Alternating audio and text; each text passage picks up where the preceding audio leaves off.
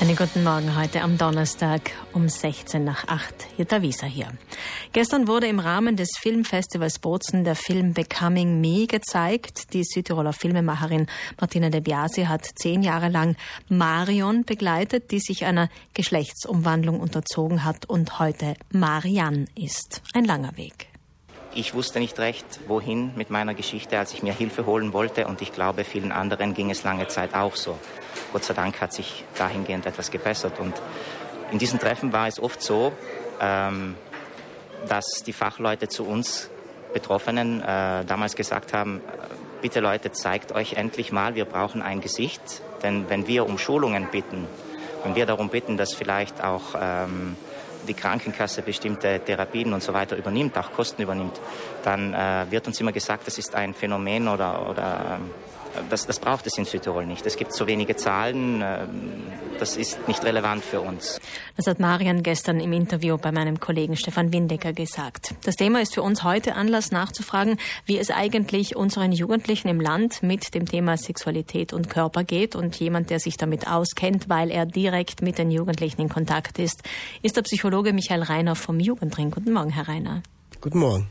Ja, wie geht's denn unseren Jugendlichen mit dem Thema Sexualität und Körper, wo ja jetzt wo zumindest gefühlt der Eindruck da ist, dass es eigentlich ein viel offeneres Bild gibt als vielleicht noch vor zehn Jahren? Ja, also man, das kann man so schon sagen, dass äh, gesellschaftlich vielleicht äh, offener mit bestimmten Themen umgegangen wird. Aber wenn es dann oder ich schätze mal, wenn es Jugendliche dann direkt uns selbst betrifft, äh, bleibt es nach wie vor ein schwieriges Thema. Also zum einen wirklich für alle Jugendlichen, die in die Pubertät kommen oder sich mit dem eigenen, äh, mit der eigenen Identität, also der Geschlechtsrolle auseinandersetzen müssen, ist das eine unsichere, schwierige Zeit. Äh, manche kommen recht gut damit zurecht, andere tun sich da etwas schwerer. Und dann gibt's vereinzelt auch Jugendliche, die einfach diese grundlegende Unsicherheit haben, äh, einfach auch nicht genau zu wissen, welchem Geschlecht möchte ich angehören, welchem Geschlecht fühle ich mich zugehörig. Ähm, und für die bleibt es bei aller Offenheit in der Gesellschaft, die ich aber noch nicht ganz so offen äh, empfinde, aber bei aller Offenheit bleibt es persönlich immer ein schwieriges Thema. Die Pubertät ist eine Zeit des Umbruchs. Der Körper der Jugendlichen verändert sich. Natürlich wird damit auch das Thema Mann-Frau ganz klar zum eigenen Thema, weil sich mein Körper in, entweder zu einem Mann oder einer Frau entwickelt. Wir leben aber auch in einer Zeit des Umbruchs, auch wenn es vielleicht erst anze erste Anzeichen sind einer Offenheit, die vielleicht größer wird oder man weiß noch nicht, in welche Richtung es sich entwickeln wird. Welche Anliegen haben denn die Jugendlichen jetzt zum Beispiel beim Sorgentelefon, wenn sie sich bei Ihnen melden, in Bezug auf den eigenen Körper und die Sexualität? Also mittlerweile muss man sagen, also Telefon Telefonisch melden sich immer weniger, also mehr, mehr in der schriftlichen Variante, die schnelle über WhatsApp oder eher die langsame über Mail. Aber im Grunde geht es dabei eher einfach um diese Auseinandersetzung. Äh, an Informationen kommen Jugendliche heutzutage nicht mehr über Dienste, Beratungsstellen oder wie auch immer. Da gibt es einfach das Internet. Wenn dann aber in Bezug dieser Informationen noch Fragen kommen oder aufkommen, dann, dann melden sie sich wieder. Wir haben es dann eher mit, mit jenen Jugendlichen zu tun, die, die einfach verunsichert sind. Äh, es geht bei uns äh, jetzt in den seltensten Fällen wirklich um das Thema Geschlechtsumwandlung. Also so weit sind die meisten dann äh, noch nicht, dass sie, dass sie schon viele Schritte im Vorfeld überlegt haben und sich lange damit beschäftigt haben.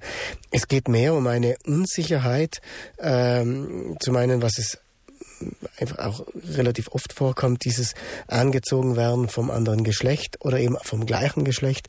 Diese Unsicherheit bin ich, bedeutet das jetzt, dass ich eben homosexuell bin oder nicht? Oder fühle ich mich im, im eigenen Körper eben grundsätzlich nicht wohl? Hat das dann mehr mit dem Körper zu tun, mit dem Geschlecht? Also da kommen, kommen sehr viele Fragen, ähm, die wir auch wenn die Anfrage kommt, so einfach nicht beantworten können beziehungsweise die wahrscheinlich niemand beantworten kann. Hier geht es einfach darum, einen Gesprächspartner also zu bieten für die Jugendlichen in dieser Auseinandersetzung, in dieser Begleitung. Manchmal ist auch wirklicher Leidensdruck damit verbunden. Da gilt es dann auch, auch den ein wenig anzugehen und aufzufangen.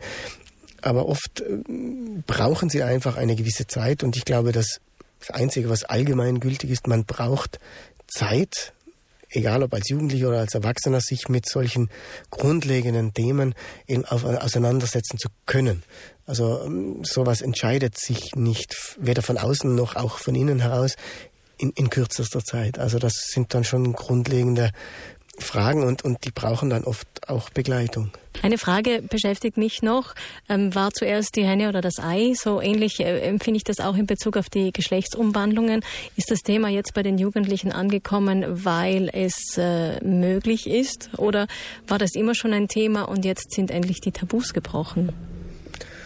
Schwierige Frage. Ähm, so wie man es beim, bei der Henne und beim Ei schwer beantworten kann. Ich, ich schätze, also wenn es wirklich um das Thema Umwandlung geht, ist es mit den Jahren natürlich mehr aufgekommen, weil einfach auch, schätze ich mal, medizinisch, technisch mehr möglich ist. Aber diese, diese Grundsatzfrage fühle ich mich in meiner in meiner Geschlechtsrolle.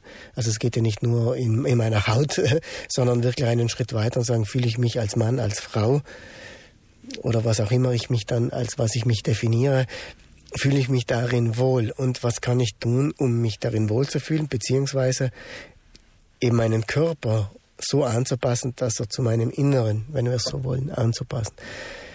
Es ist schwer zu sagen. Ähm, es kommt natürlich heutzutage, schätze ich mal, einfach deutlich häufiger vor wie früher, weil es eben machbar ist, weil vielleicht auch jetzt rein pragmatisch gesehen die Kosten gesund sind für Anpassungen, für, für Operationen, die Risiken weniger geworden sind, die, die Möglichkeiten der plastischen Chirurgie zum Beispiel.